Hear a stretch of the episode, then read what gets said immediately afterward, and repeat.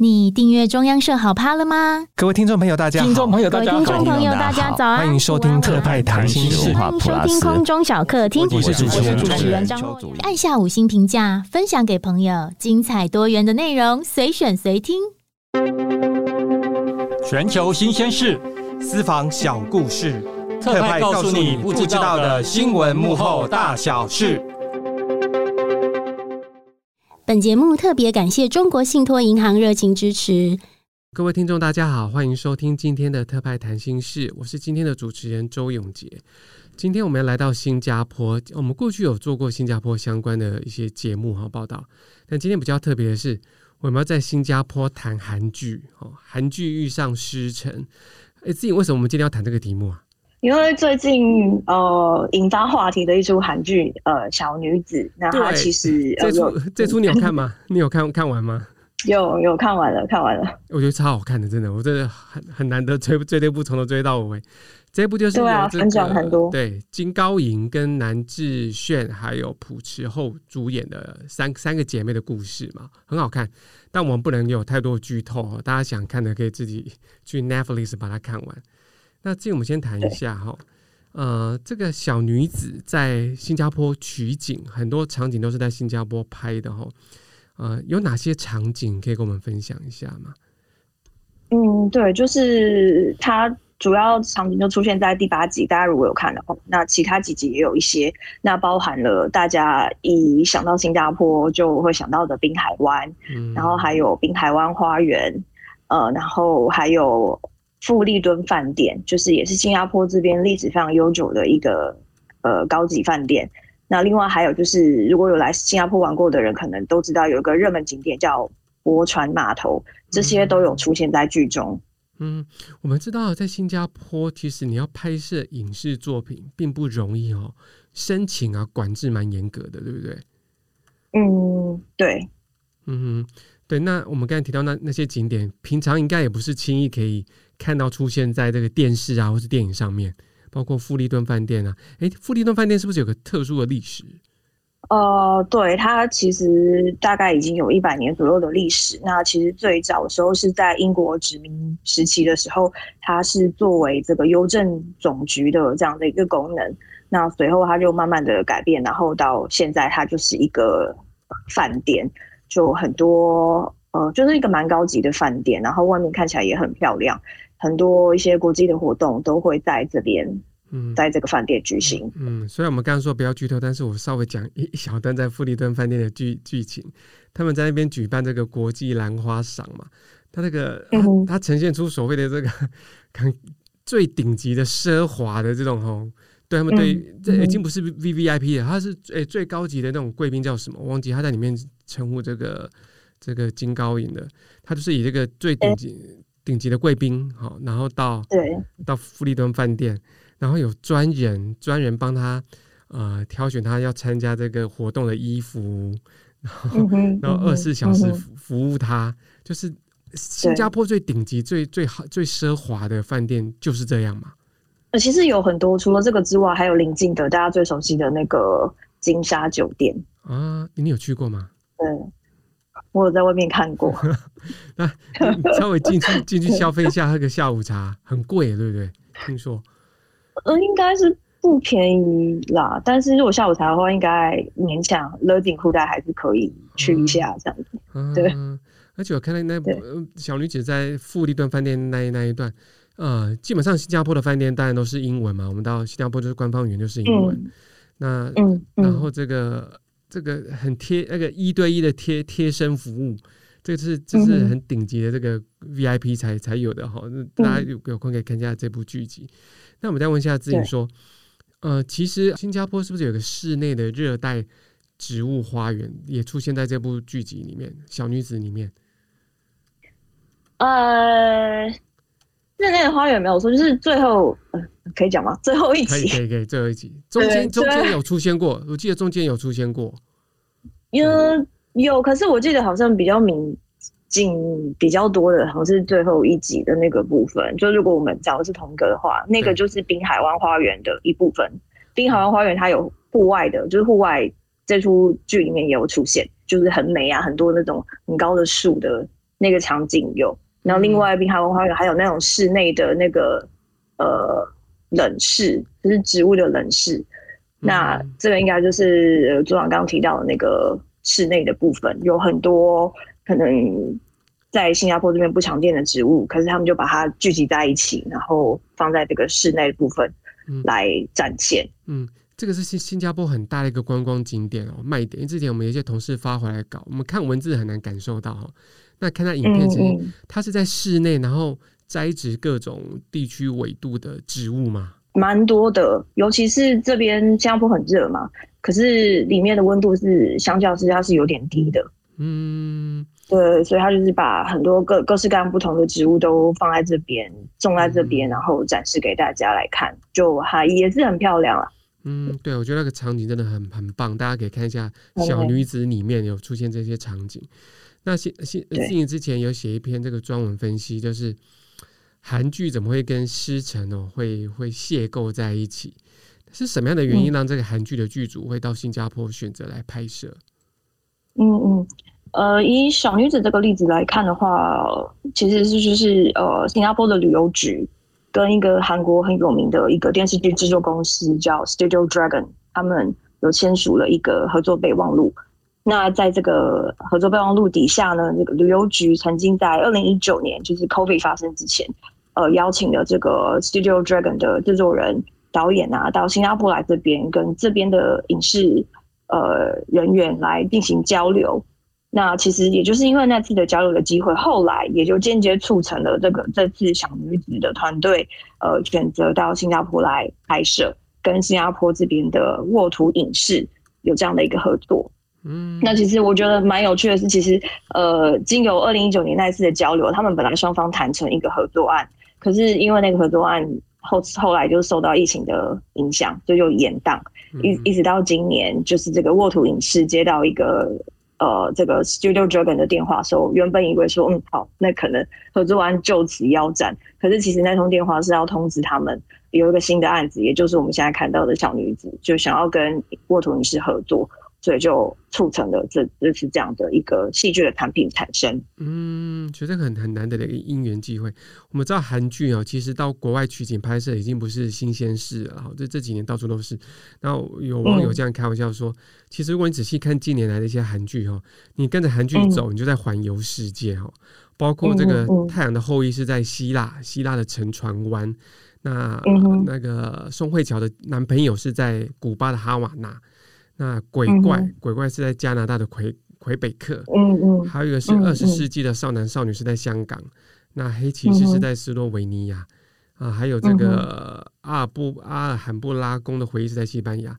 我们好奇，那近年来、嗯、我们刚才提到这些世世世界上很有名的哈，呃，欧美的一些一些景点或国家，东南亚亚洲比较少，嗯、对不对？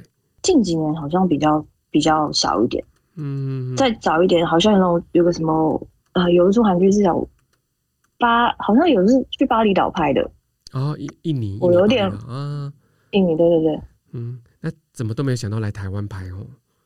韩剧比较少，但是韩国的电影有到台湾取景，今年在 Netflix 上面可以看到的，但是因为他他他在台湾拍摄，可是他不是呈现台湾的景色，他可能那个剧情设定的是香港。啊，香港或或香港或中国，但是他们其实是在台湾拍的。哎、欸，是是不是那一部毒枭的片啊？是吗？嗯，好，好像一部对，讲跟贩好像是跟贩毒有关的，对，但不是不是不是戏剧，不是毒枭圣徒，是另外一部片。好，好，我们继续把它找来看再看。对，刚刚才自己还有还有个场景我讲，因为这个这部片的男主角哈，这个。崔部长就是在《鱿鱼游戏》大王的那个，他他那个那个字很难念，他的名字叫做那个字，他的韩文名字。We Hagen。OK，好，你你韩文都很厉害。好，We Hagen 就是你要天菜嘛，就是一身都是这个健美的肌肉，那又是颜值很高的这个韩国男性。他在里面有个场景是在新加坡的市中心的大马路上飙车。这这个很特别、欸，新加坡在大市中心有飙车的场景，要不要介绍一下那一段剧情或场景？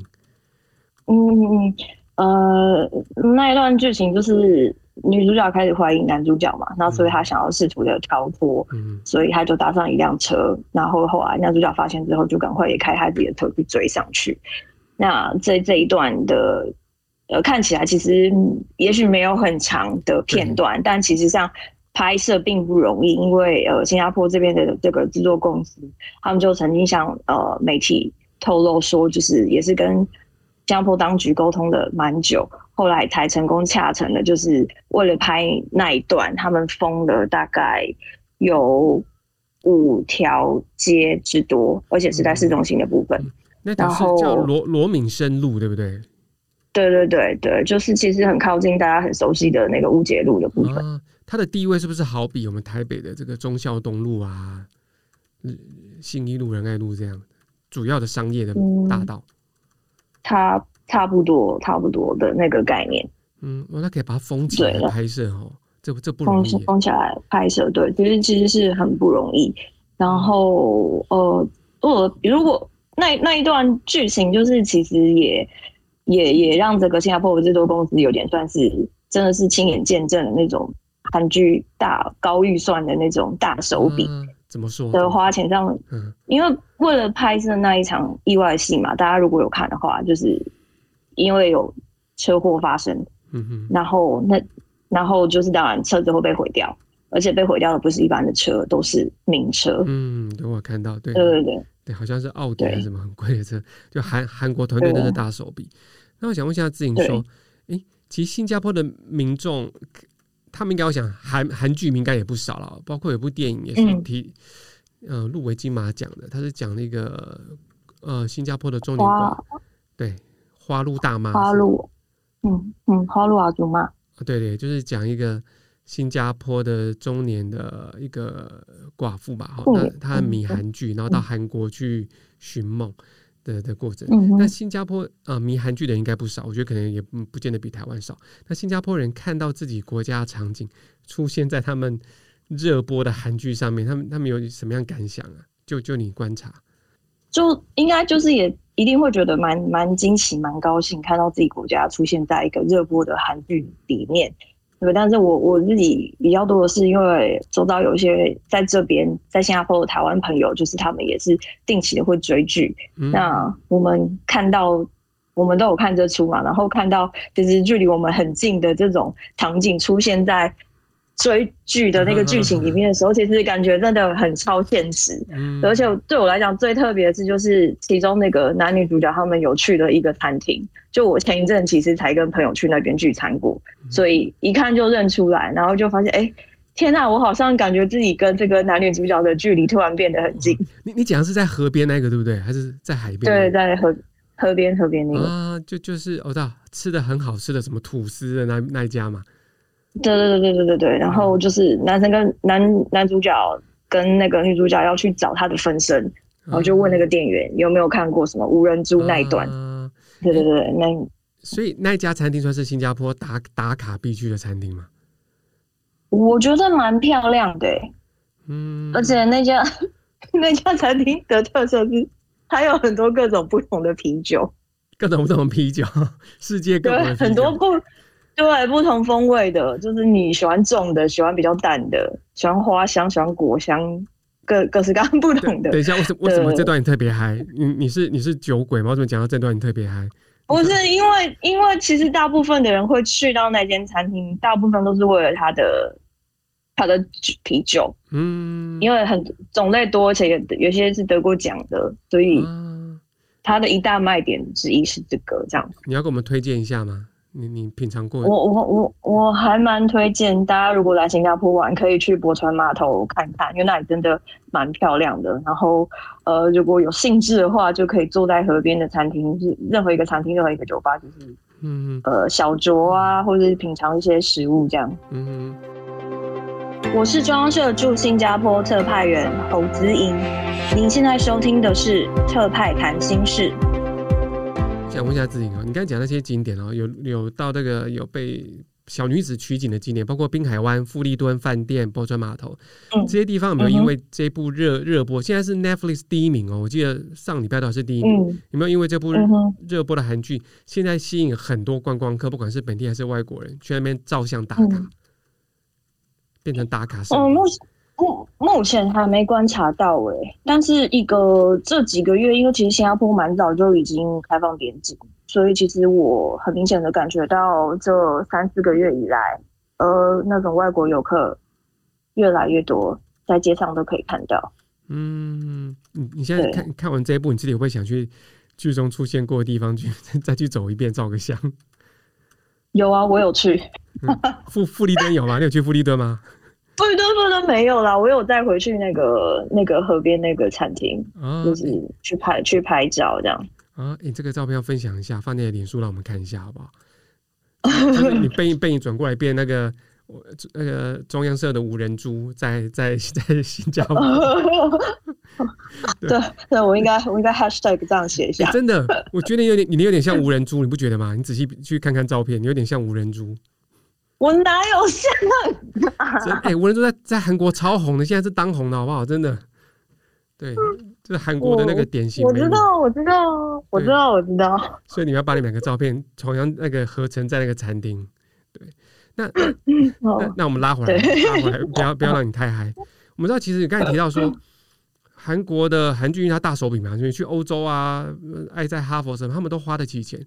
可是大家觉得东南亚，是不是东南亚很东南亚的一些国家很少出现在韩剧？那现在就是慢慢有改变了，包括一些大的这个韩韩剧的集团，哎、他着手要推展东南亚的市场。我讲出我讲不是只有取景哦，是他是他他的目标受众是锁定在东南亚的观众。嗯，蛮多的，因为讲到韩剧，讲到韩国的电影，大家一定不会忽略的就是一个 DJ 集团哦，他们推有很多大家一定都听过或是看过的。影电影啊，《寄生上流》啊，或是鬼怪啊，呃，《爱的迫降》啊，这些人气都非常非常高的一些作品。那呃这几年其实呃，DJ 集团它除了推广韩剧之外，它也发现也也很积极的要拓展东南亚市场，而且它不只是要把韩剧卖到这里来，更重要的是它想要跟这边东南亚的国家合作，推出一些所谓的在地化内容。那呃，在地化内容里面，呃除了他们想跟印尼、跟泰国合作，但跟我们更直接相关的是，他们优先选定的是要推华语剧。我讲中文，所以讲中文的剧，对不对？对对对，华语剧。嗯、对，那这几年他们甚至就是投资的五部华语剧，五部里面三部就跟新加坡有关。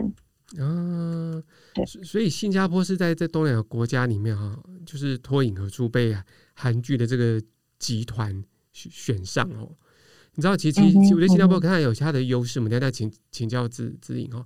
你知道，像印尼哦，早期像我以前拍朱印尼嘛，其实台湾的哦，我们讲台剧或华剧，在当地很受欢迎。我们的《流星花园》哦，每次我们叫台湾人过去，他第一个问你说：“你认识那个 Baby Baby Shu 吗？”我说：“Baby Baby 是谁啊？”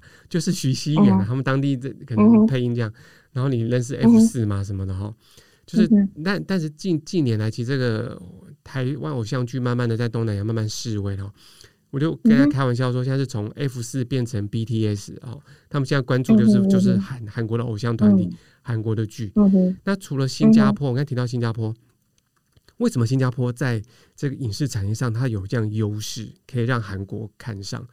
就你的观察，新加坡的优势在哪里？呃，我觉得除了大家可能比较常知道的是说，如果你一个企业要进军东南亚，大概可能他们都会优先选择新加坡作为基地。嗯，之外，还有就是可以也可以观察到的是说，新加坡的政府就是包含了刚提到的旅游局，还有他们所谓的 IMDA，就是负责一些影视产业推动的这些单位，他们其实也很积极的想要跟国际接轨。嗯，呃，所以就是呃，除了刚刚提到的旅游局有跟 Studio Dragon 合作。那呃，CJ 集团它同样的也是有跟新加坡的 IMDA，也就是资讯通信媒体发展局有一有签一个合作的备忘录。那也是在这样的合作的基础之下，也是促成了一些呃 CJ 要做的要推的华语剧一些剧本，其实就是在新加坡这边萌芽产生。嗯，所以新加坡等于从政府到民间，嗯、他们都积极在跟国外来合作影视产业嘛。跨国的影视作品。对对对，我我其实曾经跟一个研究新加坡电影的发展历史的一个学者谈过，他就跟我说，其实呃，有些人可能想到新加坡的时候，第一个难免会有的刻板印象是说，好像这里是影视产业的沙漠。对，但是他跟我说，其实。呃，也许在七八年代的时候，那样子的形容，也许是还说得过去。但是其实他觉得这样的形容并不适合现今的新加坡，因为其实新加坡政府从九零年代开始，他们就一直积极的推动一个媒体的大战略，就是要跟国际合作。嗯、对，所以这这这这几年，我们也可以渐渐的看到一些成果发发呃产生。嗯，像你刚才提到的那个那个富豪富豪杨紫琼演的那一部。那个对对对。对，亚洲疯狂富豪，亚洲疯狂，这个也是好好莱坞的的作品嘛，他就选中新加坡，对。对，所以现在韩剧已经哈慢慢锁定东南亚，特别是新加坡。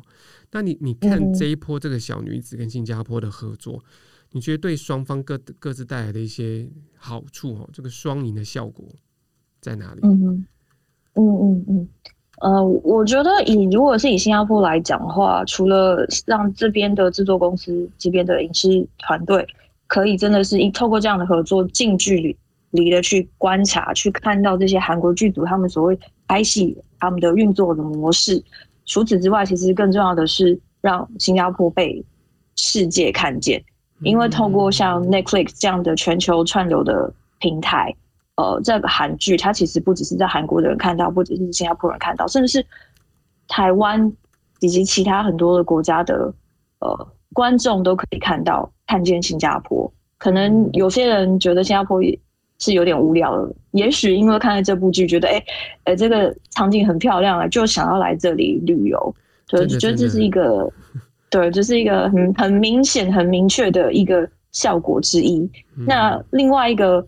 也也可以看到说，可能我们认不出来，但是其实这出戏里面，因为来到新加坡拍摄，也让新加坡的演员有机会客串几个角色。嗯，比如说那个在富丽登饭店里面的那些饭店人员，嗯，哦，其实其实都是以当地人来讲是他们熟悉的演员。嗯，对，那但是。这样子的演员其实对韩国或是台湾的观众，一般来讲我们不容易看到。嗯，可是透过小女子这样的韩剧，我们就有机会去看到，让台湾、韩国甚至其他国家的观众可以看到新加坡的演员。嗯，那你觉得对韩国影视产业，嗯、你看他他相中东南亚新加坡，因为他你就带来什么加分效果吗？以韩国来讲，这边就是一个很重要的一个基地吧，就是。对韩国来讲，他们可能不只是要推韩剧，要创造在地化的内容，其实这里也是一个蛮适合的一个地方。嗯，尤其是他们如果是优先选定呃华语剧的话，那其实新加坡讲华语的人口在东南亚来讲也是数一数二多的。嗯，对，所以新加坡可能是韩剧实验的一个跳板哦。如果在新加坡的小女子，诶，有很好的回响。他们下一步可能就可以往其他的亚洲、东南亚国家，嗯、甚至台湾、嗯、台湾去。那我们好，我们所有的这种讨论分析，像写新闻一样，最后总是要有不免俗的。那反观台湾，你觉得这样小女子的模式、韩星合作的模式，给台湾的影影视产业有什么样的启发？我觉得其实。台湾的戏剧也不差，就是这几年我们也可以看到 Netflix 上面其实越来越多的台剧，无论是新的或是一些比较旧的，其实透过串流影音平台都可以看得到。嗯，那刚刚提到说，其实 DJ 他除了跟新加坡合作，他其实也有跟台湾合作，呃，包含了前一阵子，也许有些人有看到的那个《妈别闹了》这部剧，对，也也是因也是 CJ 有跟台湾合作。对，那你说妈别闹就是比比利演的那一部嘛，对不对？对对对，比利贾静雯啊，吴刚仁演的那一部，对，很很好笑。对对对，对对 对对，那那韩剧合合作的，跟韩国集团合作的。嗯，CJ 也是其中一个合作方。嗯，对，就是可能有有协助一些可能剧本方面怎么样的调整，这样子种种的，嗯，交流合作。嗯、对，那我然后台湾另外一个优势是有很多优秀实力派的演员，呃，包括我刚刚讲到的，就是 CJ 他投资的五部华语剧，这五部里面都有台湾演员的身影。哎，可以包含大家一下有有哪些人吗？有有啊，就是呃，除呃邵雨薇、嗯，温升豪这些、嗯、这些，对他们都有出现在这些这五部剧里面。嗯，对，那大概明年上半年的时候，大家都可以陆续的看到这些戏剧的开始在平台上面播映。嗯，对，那还有在对，那另外一个很重要的就是台湾的优势是在华人圈里面，台湾有的是一个相对自由的创作环境。嗯。对，那反呃，如果是以呃困境来讲，我想新加坡跟台湾的制作团队都有一个很实际的问题，就是预算上面的问题。